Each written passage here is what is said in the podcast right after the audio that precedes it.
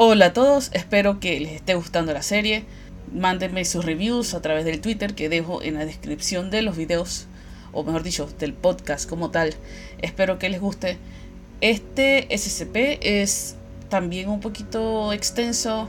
No estoy segura cuánto tiempo vaya a tomar. Probablemente más de 3-4 minutos. Así que pues avisados están. Y espero les guste.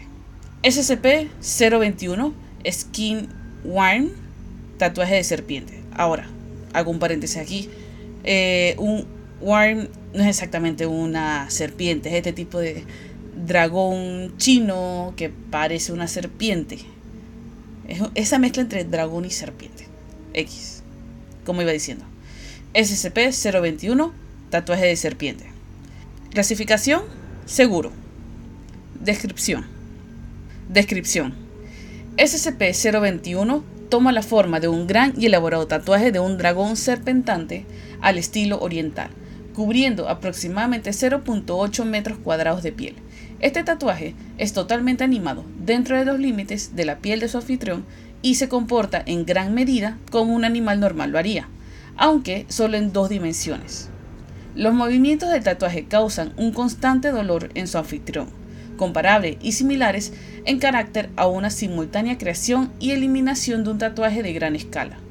El organismo tiende a pasar la mayor parte de su tiempo en o cerca del torso. SCP-021 no demuestra ninguna inteligencia más allá de un patrón básico de alimentación y movimiento, aunque en realidad la medición de la inteligencia de una forma de vida de dos dimensiones ha sido imposible hasta ahora. SCP-021 parece alimentarse exclusivamente de pigmentos en la piel del anfitrión. Esto puede incluir melanina. En tal caso, el sujeto aparenta sufrir vitiligio. Sin embargo, el organismo muestra una marcada preferencia por otros tatuajes y buscará y devorará estos antes de recurrir a los pigmentos naturales. Cabe señalar que el proceso de alimentación en sí, más allá de la sensación de movimiento, es indolora. Un tatuaje normal de tinta simplemente se desvanece como si hubiese comido. El organismo mantiene un tamaño constante y no se ha observado excreciones. El organismo es capaz de limpiar más de 0.6 metros cuadrados de piel por hora se puede alimentar, entre comillas, a SCP-021 mediante un rápido proceso de tatuado de frutas o pequeños animales en el anfitrión. El SCP-021 puede ser transferido entre anfitriones mediante varias formas de contacto físico, con diferentes tasas de éxito.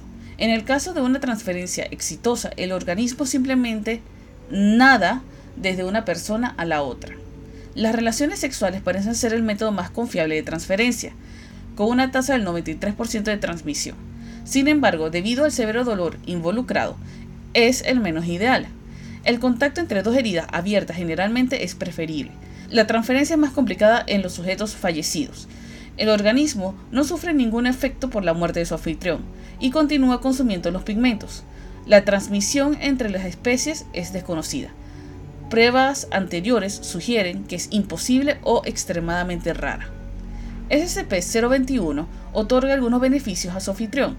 El tatuaje ha demostrado acelerar la liberación y recaptación de adrenalina y disminuir la acumulación de ácido láctico, proporcionando un aumento en la fuerza, la confianza y la tolerancia al dolor en situaciones de estrés, y reduciendo las habituales secuelas de debilidad y fatiga. Además, el tatuaje parece tener algún efecto beneficioso sobre el sistema inmunológico del anfitrión.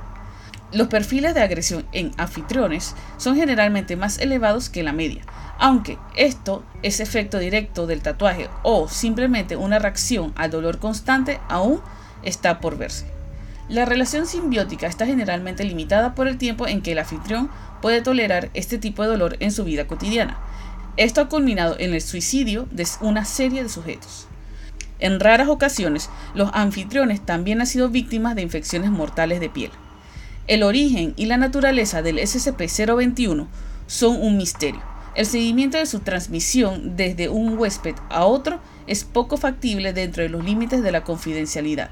El organismo podría tener centenares de años, si no más. Sin embargo, el cautiverio del SCP-021 es uno de los más largos de la historia de la Fundación cercanos a dos años y ha sido muy educativo hasta la fecha. Las investigaciones actuales se enfocan principalmente en la observación de las características de vida en dos dimensiones. Procedimiento de contención. SCP-021 es un endoparásito del cuerpo humano.